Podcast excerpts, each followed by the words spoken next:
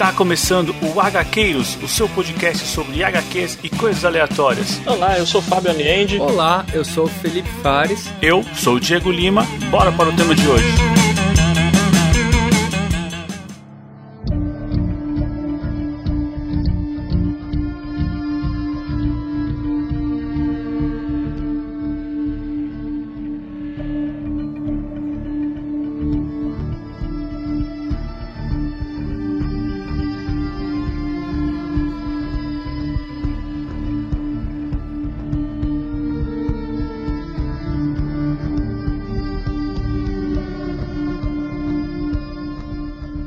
Avante, gaqueiros, eu sou Diego Lima e deixai toda a esperança, voz que entras. E aqui do meu lado tá ele, Felipe Fares. Olá, pessoal. E naquela época nós éramos uma equipe. E aqui do meu outro lado tá ele, Fábio Aliende. E aí, pessoal, toda equipe tem seu Judas, né? Bom, hoje vamos voltar a falar do nosso personagem, pelo menos para mim, um dos favoritos. Vamos falar de John Constantine, vamos para Hellblazer. Vamos descobrir o que aconteceu em Newcastle, é isso mesmo? É, cara, o que que causou tantos problemas na vida do nosso Constantine, né, cara? Pois é, na vida, na cabeça dele, né? Acho que definiu muito o personagem. A nossa também, né?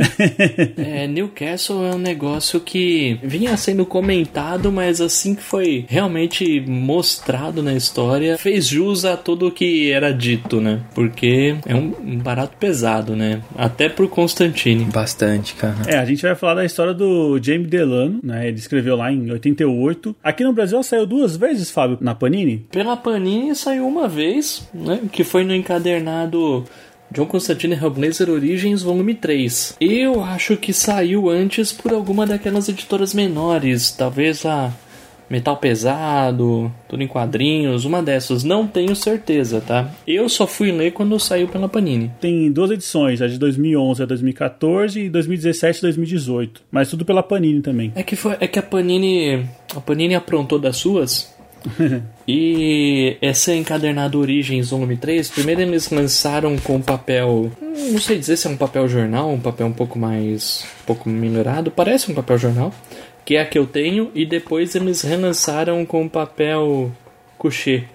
Mais chique, brilhante, ah. etc. Deve ser por isso. O que o personagem merece. É, os fãs não mereciam, né? Ter que gastar duas vezes. Tanto é que eu não gastei, mas. é, sei lá, né? É, e essa história aqui, ela faz parte daquele arco que é chamado de A Grande Fase, né? Do Hellblazer. Acho que, que sim. É que, putz, mano, o título do Hellblazer.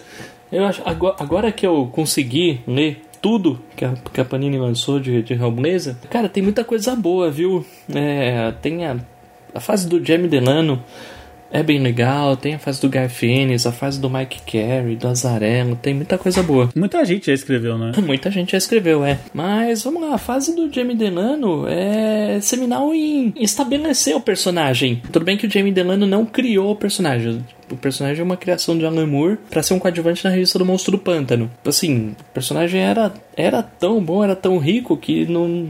Assim, seria um pecado não ter uma revista, né?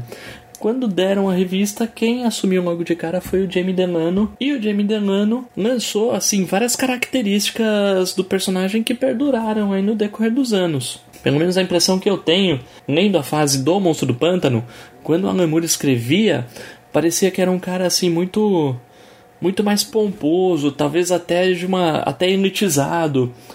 E quando o Jamie Delano chega, ele mostra que, que não é nada disso. E uma, ele dá uma característica importante pro personagem que é.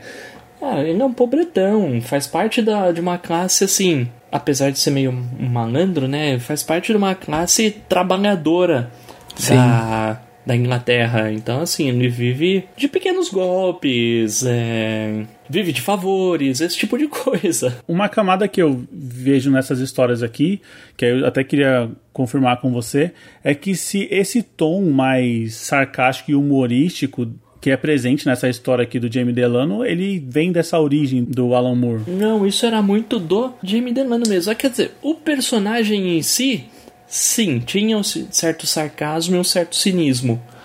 Mas eu acho que ele toma esse sarcasmo e cinismo toma outras proporções quando quando vai para a revista dele. Parece que é tudo meio debochado.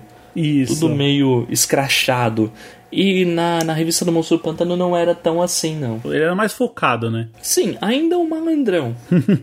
Pensava primeiro no seu, digamos assim. Ah, legal. É, diferente. Digamos assim, ganhou mais consistência quando passou a ser escrito pelo Jamie Delano. Jamie Delano que Assim, é, olha só, também era amigo do Alan Moore e conseguiu seus primeiros trabalhos aí como roteirista por indicação do próprio. Ah, que bom, hein? O Alan Moore, além de trazer grandes histórias, ainda traz grandes talentos. Sim. É, é, pois é, apesar de que eu sei que o Delano escreveu aí Visões de 2020, depois assumiu um pouquinho. Acho que escreveu alguma coisa de Homem Animal, o Monstro do Pântano também até. Mas acho que o grande trabalho dele é mesmo o Hellblazer. É o que definiu o personagem e o que definiu a carreira dele, talvez, né? Isso aí. Colocava muita coisa dele também nas histórias, né? As opiniões políticas. Essa, vamos chamar assim, de grande fase, acho que são as histórias mais politizadas do John Constantine. Porque, assim, era a época, contextualizando, né? Era a época dos anos da Margaret Thatcher lá na Inglaterra. Então, assim, o Jamie Delano era um crítico feroz é, a ela e botava tudo isso na, nas histórias também. Também era muito a favor de proteção ao meio ambiente, entre várias outras coisas. Pô, que legal, que legal. Então a gente está diante de uma história que ela reflete, né, até hoje no personagem e a gente já comentou um pouco sobre ela no primeiro programa de Sandman, né? Quando o próprio Morfeu encontra o John Constantine. Ah, é verdade. É verdade. O John, naquela história o John fala que não conseguia dormir direito desde Newcastle. É. E aí o Sandman dá um sonho para ele conseguir dormir bem. Cara, que da hora. É muito bom, muito bom. Tá tudo amarrado aqui, gente. É assim. É, é as vantagens do universo compartilhado.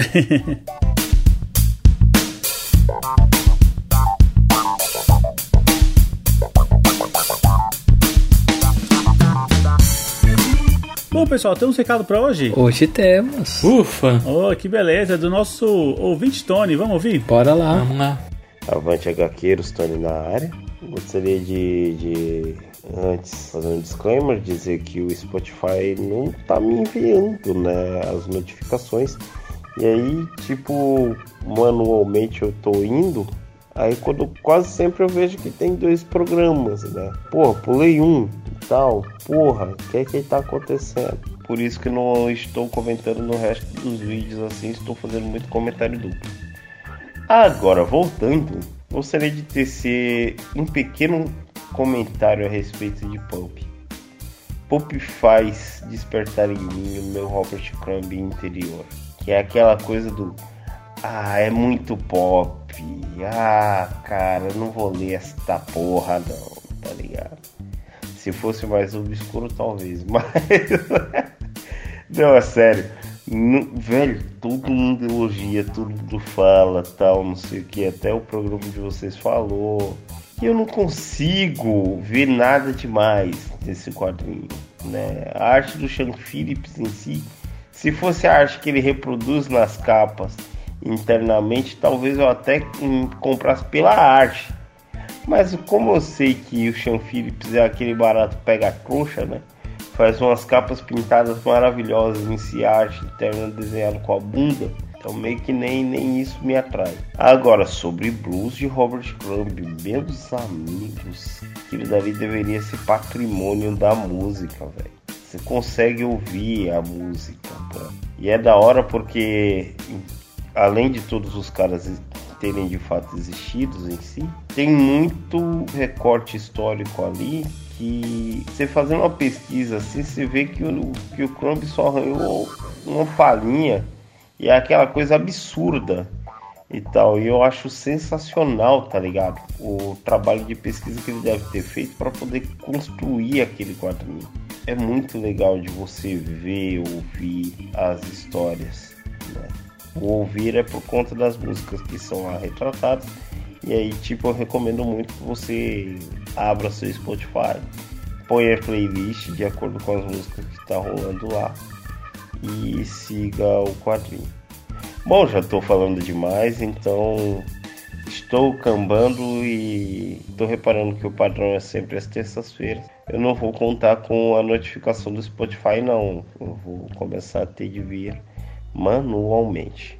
Ô, Tony, obrigado aí por mais esse áudio. E, cara, pode contar. Toda terça-feira o episódio tá no feed, cara. Não me lembro se falhou alguma vez. Acho que não. Não, acho que não. É, é que o Spotify é uma plataforma nova, né, Fábio? Estão começando agora. Sabe como é que é? pois é, né? Eles não. É, é difícil mandar. Eu nem sabia que eles estavam mandando notificação, na verdade. agora estão. Cara, pô, é assim, acho que o Blues Robert Kramer a gente pode definir como um trabalho feito por um fã, cara. E como todo fã é apaixonado por aquela arte, né? Acho que é isso, cara. Acho que Assim, elogiar mais seria chovendo mongado, cara. Pô, e sobre o Pulp, cara? Cara, Pop é a, é a mensal do Homem-Aranha, cara. É a mensal do Batman, cara. Não vem me dizer que o Pulp é pop demais, cara. É... Não, aquilo ali é maravilhoso, cara. Aquilo ali é maravilhoso. Pode ler, cara. Pode ler à vontade, cara. Cara, olha, Fábio, eu descobri uma coisa sobre o Tony. O Tony é hipster. Ele é hipster, cara. verdade, verdade. Se a galera começou a falar bem, o Tony não vai gostar. Não vai gostar. Tony, não faça isso, cara. Pulp é maravilhoso. Muitos quadrinhos aí que tá no hype. Pode ser bom ou pode ser ruim, mas sempre dê o valor da dúvida e vá conferir, né? Nossa, com certeza, cara. É isso aí. Aí o Sean Phillips desenha muito, viu? Desenha, des desenha pra caramba. é, mas olha, continue mandando recado pra gente, a gente adora suas contribuições, porque traz contraponto, também acrescenta muita discussão, então as portas estão sempre abertas aqui para as opiniões, tá certo? O Jean que tome cuidado, hein, cara. Acho que o Tony vai logo mais tomar o lugar dele, hein? Que isso, cara. Jean tem um lugar aqui no nosso coração. ah, não, assim, no, no, nosso coração sempre cabe mais um, né, cara? Não, tô falando de um lugar como maior enviador de recados. Eu quero ver essa treta, hein? Eu quero ver muito comentário aí, hein, gente? Por favor. Ô, ô Felipe, pra alimentar a treta, eu me comprometo aqui a levantar quantos recados o Tony mandou, quantos recados o Jean mandou. Só pra gente alimentar. Opa, começa a ser interessante. Bom, Tony, muito obrigado. E se você quiser ser como o Tony aí, participar aqui com a gente, é muito simples. Você pode mandar um e-mail para contato.gaqueiros.com.br ou mande um áudio para o nosso WhatsApp, que é o 11 96244 9417. Vamos agradecer os padrinhos que participam da recompensa de ter o nome citado no programa.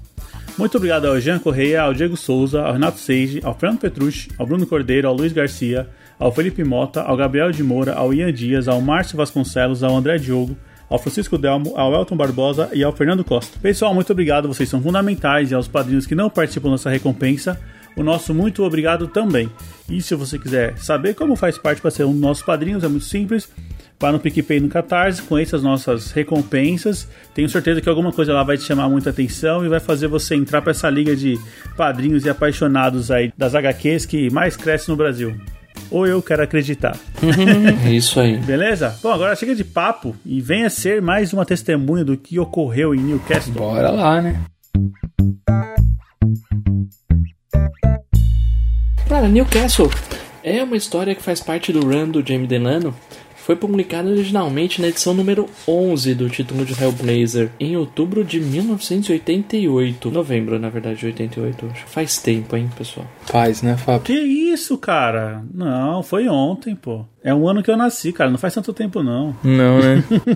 é, sinto dizer, faz tempo sim. Foi no século passado. cara, e a gente já começa com o Constantino dos tempos atuais visitando um ferro velho. E ele tá lá simplesmente andando no meio dos carros. Assim, no princípio não fala muita coisa. E aí de dentro de um dos carros cai um braço de uma boneca. Nossa, mano. No começo da história você não entende o que, que aquele braço significa. E aí ele olha pra uma velha casa abandonada e aí ele começa a pensar na história do passado dele. Que era que devia provavelmente ser coisa de uns sei lá, talvez uns 10 anos antes, alguma coisa assim. Possivelmente, né? Da época em que ele era um punk e tinha e tocava numa banda. Então, é, pensando em Sex Pistols, The Clash, essas coisas, faz sentido que tenha acontecido no final dos anos 70. É, e eu acho engraçado, né, Fábio? Pelo menos assim, comparado com outro programa que a gente teve do do Constantine, ele era solo, né? Ele era solo no, na outra história, né?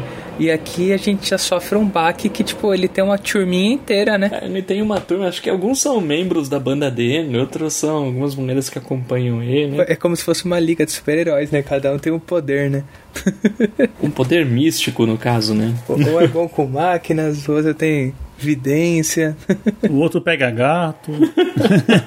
bom, e assim, assim, não explica muito, mas eles simplesmente vão entrando num velho casarão que é o Clube Casa Nova, só que ele tá tudo abandonado. E aí ele explica que era um clube onde, onde a banda tinha tocado antes e acho que eles vão cobrar um, um dinheiro que que o dono do clube devia para eles. Do nada, né, cara? Nada mais que uma desculpa para eles entrarem no casarão abandonado, é. Mas e aí, o que, que eles encontram nesse casarão? Não era o que eles estavam procurando, né? Eles encontram, né, um banquete do inferno. Nossa. Meu. Cara, Cara, corpos triturados, devastados, mastigados e afins. nossa, eu vou falar que. Tipo, você imagina a cena, cara, você já revira o estômago. Eu imagino uma cena dessas naqueles filmes tipo de Trecheira. classe C que a gente adora, né? certeza, mas com certeza. Sam Raimi é um que adoraria fazer isso, mano. né? Que é, se a franquia com o Keanu Reeves tivesse dado certo, quem sabe isso aqui não teria sido adaptado em algum momento, né? ah, mas acho que a, a franquia do Keanu Reeves era 12 anos, não era não? É, bom, mas enfim, os corpos não são a única coisa que eles encontram, né? Eles também encontram a filha do dono do local, que está viva, né? Uma garotinha chamada Astra. É, aparentemente é a única sobrevivente dessa mutilação, dessa chacina que ocorreu aí, né? Sim. É, e assim, o bom é, vamos falar, falar logo, essa é uma história bem curta, tá? Tudo, tudo se passa em uma única edição. então, assim, as coisas acontecem muito rápido. É engraçado, né, Fábio? Porque ela é uma história curta e de uma locação só, né? É. Cara, a história vai ser toda aqui nesse clube, né? Tipo, seria facilmente um episódio de um seriado, né? Nossa, um episódio de Supernatural, perfeito. Ah, podia ser um episódio da série do Constantine, né? Poderia, né, cara? Eu Poderia, não né? assisti, não sei se era bom. Eu também não. Cara, eu já, já cheguei a dar uma olhada, hum, puta, não gostei não, velho. Muito Warner Channel. Muito, isso, exatamente. Putz, Padrão Warner, cara. Era, era triste, era triste. Ah, mas não proibiram o Constantine de fumar na série, não, né? Não, não, o Constantino era bem vagabundo, era bem vagabundo. Ah, pelo menos isso. Mas, assim, vagabundo, eu falo de, de ser canastrão e tal. Mas, ah, sei lá, os efeitos da produção era bem beirando Record, era um negócio meio, Beirando Record. ah, mano. era meio estranho. Bom, enfim. ah, retomando. A Astra sabe o que aconteceu pra ter todos aqueles corpos e ela simplesmente conta. Ela meio que, do jeito infantil dela, dá a entender que o pai dela abusava dela. Sim. É, que ela não gostava do pai dela porque ia à noite deitar na cama dela tal, forçava ela a fazer as coisas, etc. Ou seja, era zoado. E aí, de tanto desejar que acontecesse alguma coisa ruim com, com o pai dela, que assim, que fosse retribuído o que, o que ele fazia pra ela, que fosse. re- É, é exatamente isso. De tanto desejar que acontecesse com aquelas pessoas o que elas faziam com ela, ela acabou invocando um demônio. um demonião, né? Não é qualquer um, não. Cachorrão do inferno, né? Um demônio invocado. Ela até falou o nome Norfolk Thing, alguma coisa assim. Norfolk Thing. E aí, como a gente tem um especialista ali na casa, né? Que é o, o nosso John. Não. Ele, ele fala assim, cara, não dá pra a gente estar numa guerra de armas e você ir de faca. Você tem que ir com outra arma, né?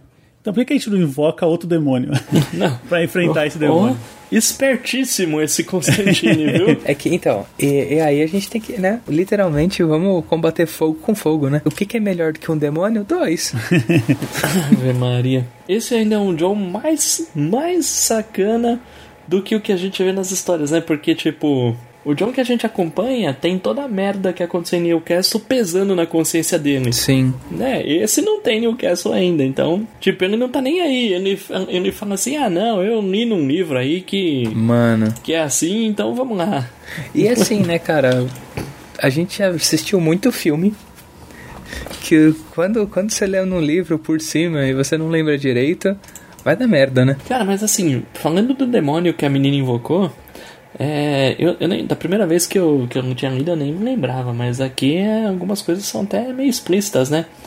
Porque assim, é, a menina fala que é um demônio cheio das coisas dos homens penduradas nele.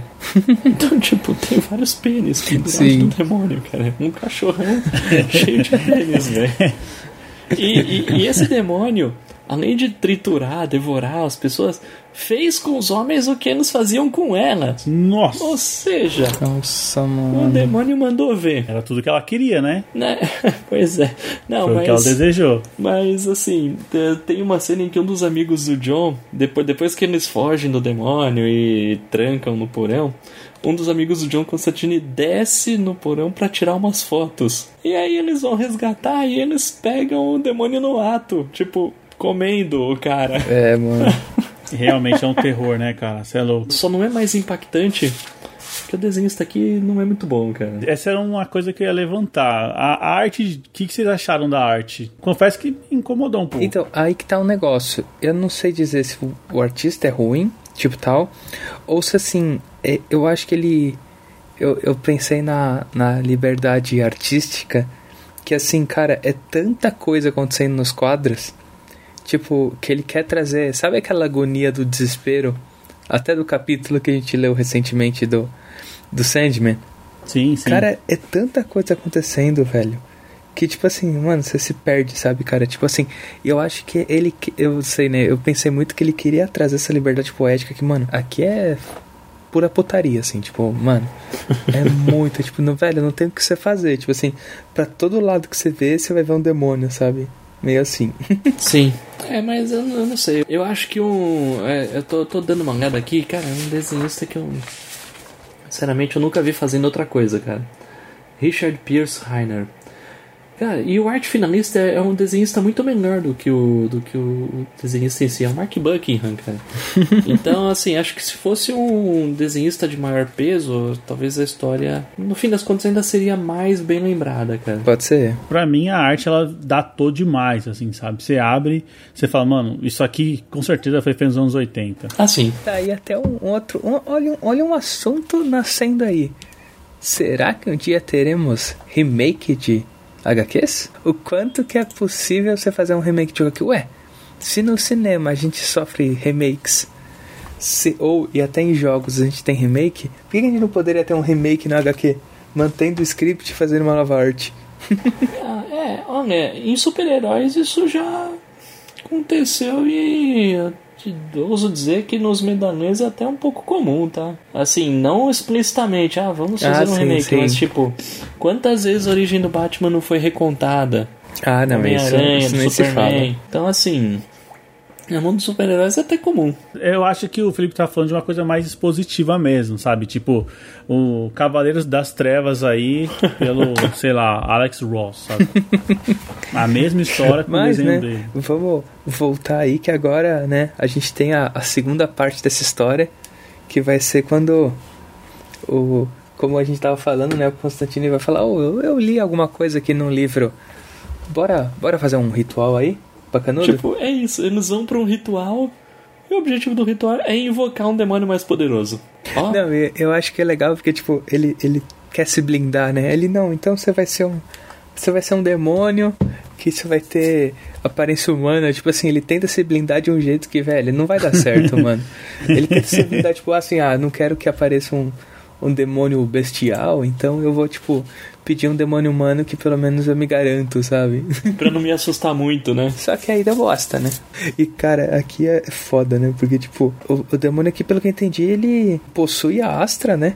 E cara, ele, ele a, só arranca a cabeça do, do outro demôniozão, né?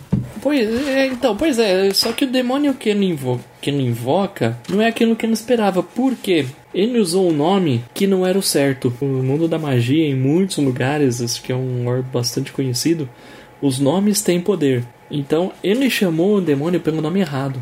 Ou seja, ele não tinha nenhum poder sobre o demônio mais poderoso que ele invocou. Pois é, cara. E aí, demônio mais poderoso que ele invocou toca o terror pra cima deles.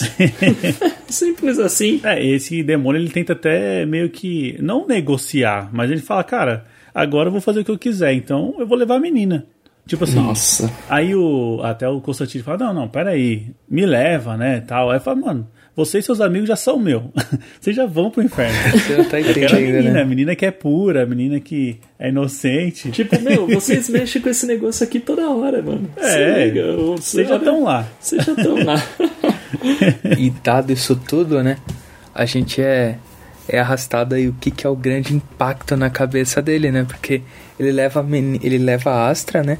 E só fica o braço dela pra trás, né?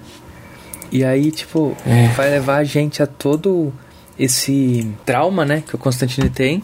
E por que que ele... Por que que aquele braço de boneca, né? Soltou essa memória na cabeça dele, né? É, o ele leva, você se referiu ao demônio, né? O demônio Sim, levou a Astra. Exatamente. E, É. uma, e uma tentativa do, do, John, do John salvar ela, uma tentativa final. Tudo que sobra é, é o braço dela Nossa. que ele vinha puxando pela mão, né? Ela, ele, ele vinha puxando ela pela mão e tudo que restou foi o braço dela. Meu, nossa, e tipo assim, e, e aí o Constantine teve que lidar com isso o resto da vida, né? Tipo, condenou a menininha ao inferno. É, ele acaba até meio que colocando a sanidade dele em xeque, né? Porque ele passa a, a ser um cara meio desequilibrado. Assim. Não, e ele não só passa, como ele, ele é internado, né? Ele Ah, é ele vai internado pro instituto, no, né? no instituto, né? Ele não fala exatamente nessas palavras, né? Mas como... E, e além disso, né? Isso causou a- aquela ruptura lá, filme da Sessão da Tarde, né? Que ele... Eles vão falando do que aconteceu com a, com a turma, né? E toda a turma morreu, né? Tempos depois. Na última página ele fala: o demônio levou um por um. Sim, sim. E aí, tipo, mostra esse negócio de talvez por isso que ele é um, um lobo solitário hoje em dia, né? É, essa também é uma característica bastante peculiar do Constantine, cara. Tipo, não seja amigo dele. Você vai se fuder. não seja amigo dele. Uma hora ele vai te ferrar, cara. Você vai ser amaldiçoado de alguma forma. Uma Né? hora você vai se lascar e você vai morrer e ele vai. Se bobear, vai até se dar bem com isso. é, meu, o cara que negocia com o demônio, cara. A gente já viu em outras histórias. Sim. Sim. Não, é, é, é, é duro, é duro. Então essa, essa é uma característica bem peculiar que acompanha o personagem desde o começo. Todos os amigos dele foram condenados ao inferno e cada um é um fantasma que vira e mexe e volta pra atormentar ele. Cara, a hora que o John Constantine chegar no inferno, vai ter gente cobrando, hein? Certeza, mano. Vai ter um corredor polonês pra ele já, né? Sim. Esperando ele, né? Cara, e assim, no final da história ainda revela qual que é o nome verdadeiro do demônio que ferrou com eles. Que, que inclusive é um demônio que passou a ser um antagonista dele, que é o demônio Nergal. Em histórias anteriores, esse demônio já tinha aparecido, ele já tinha usado o próprio John Constantine para impedir uma possível possível retorno de Jesus Cristo à Terra.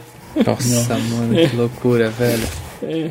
E, e entre umas e outras, o John Constantine acaba tendo o sangue desse demônio nas veias. E aí isso também vira uma característica peculiar dele, que é ter o sangue do demônio. E então e é isso aí, assim, o Nergal é o grande antagonista do John Constantine nessa fase do Jamie Delano. Em fases posteriores, acho que ele acaba retornando também. Newcastle é uma história pequena, mas define muita coisa, né? Com certeza, mano. Cheia de personagens importantes, né? Se fosse um seriado, seria o primeiro episódio de uma temporada? Pode ser. Ou seria o último, porque ele passaria o tempo todo falando daquele evento, evento, e no Pode último a gente ser. fala, nossa, acabou, como é que Nossa, como é que essa temporada termina desse jeito, filho da puta? É, com ele indo, indo se internar no instituto, ia ser da hora, hein? Legal, legal. É, cara, pô, muito bom. Hellblazer, como o Fábio falou, é, eu acho que é o maior título, né, da Vertigo. Tem mais de 300 edições, né? Tem muita coisa. O, o rank clássico foram exatamente 300 edições. Aham. O título foi encerrado no selo Vértigo no número 300 para voltar naquela porcaria de Novo 52 que eu não, não li nem vou ler. Pra voltar no Constantine Doutor Estranho, né? Com, soltando o poderzinho na mão. Que solta portezinho na mão. O que vale mesmo do personagem, a Panini lançou tudo. A Panini lançou tudo em uma. Cara, uma coleção excelente de encadernados. Todos os autores e até os, os que duraram bem pouco, os que não fizeram quase nada, estão encadernados em uma série que eu, eu nem sei quantos encadernados são, são uns 30. E que, porra, vale muito a pena, cara. Assim, tem altos e baixos, tem, lógico, são 300 edições, mas vale muito a pena ler, ler a, ter a coleção, ir atrás e, e investir nisso. Vale demais a pena. E eu sei que, falando agora um pouquinho, eu sei que o personagem retornou pro DC Black Label, Ah, isso é bacana. naquela coleção lá de, do universo Sandman. Sim. Tem um título chamado Hellblazer. Que eu ainda não li, mas só de saber que ele não solta poderzinho na mão da mão já fico feliz, cara. Já ganhei uns pontos pra mim. É, esse, esse, eu vou falar a verdade, Fábio, que isso até pode ser um programa futuro, se, se o pessoal quiser, né? Que até, tipo, eu não fui atrás ainda desse universo Sandman moderno. E, cara, a galera tem até que elogiado, hein? Pelo menos o que eu tenho visto, assim, não sei a nota, assim, não sei se é aquele 8, 10 eu acho difícil, né? Depois do, do Sandman que a gente conheceu aí, mas, cara, eu tenho curiosidade de conhecer esse novo universo, assim. É, eu, eu vou te falar que eu tô com as revistas aqui, mas não, não li ainda. Tá, tá na pina. Mas assim, é uma, é uma série de títulos aí, acho que termina um, eles lançam outro tal. Acho que não é. Tá, deve ter aí uns 12 encadernados aí já, mas. Acho que não é nada muito difícil de, de pegar e acompanhar. Eu sei que tem Hellblazer, tem, tem livros da magia, tem Universo de Sandman, tem alguns outros aí. Mas vamos ver, vou pegar, vou pegar pra ler. E aí, se for bom, quem sabe não rola um programinha, hein? Isso aí, isso aí, sempre bom. Ou se os ouvintes quiserem, hein? Manifestem-se. sim, sim. É sempre bom a gente receber também indicações e também saber se vocês querem que a gente continue uma saga, né? É sempre interessante, porque Hellblazer, pelo menos para mim, que tô começando agora, né, nesse universo aí, eu sempre associei muito com Preacher. E é uma dívida que a gente tem com os nossos ouvintes, hein? Eu acho que pode ser um caminho pra gente seguir também. Esse eu tenho curiosidade de ler também, nunca li, mas eu tenho muita curiosidade. Sim, acho, acho que dá para associar, até porque Preacher é de uma dupla que fez bastante história do Hellblazer também, que é o Garth Ennis e o, cara, e o Steve Dillon. Então, ah, aí acho que tem bastante relações, assim. É, assim é, Preacher é um universo separado, tá? Acontece fora do, do universo DC. E fora mesmo, não tem nenhuma referência, assim, aos personagens, nem nada. Mas, cara, eu acho que a gente podia emendar, assim, um, um episódio aí pra falar de Preacher, hein? Muito bom, muito bom. Se o pessoal quiser aí, só, só avisar. bom, pessoal, então é isso. Se você curtiu aqui o nosso episódio, quer trazer mais pitacos aqui, mais informações sobre o personagem, sobre a história de Newcastle, com certeza vai ser muito bem-vindo. Mande um e-mail lá para o nosso contato gaqueiros.com.br ou mande um áudio para o nosso WhatsApp, que é o 11 96244 9417. Siga a gente nas redes sociais, estamos no Facebook, no Instagram, arroba podcast HQueiros, e confira a nossa campanha de financiamento coletivo, estamos no PicPay no Catarse, e conheça as nossas recompensas. Bom, pessoal, é isso aí. Nos vemos na próxima semana? Com certeza. Com certeza. Beleza, valeu. Falou. Falou.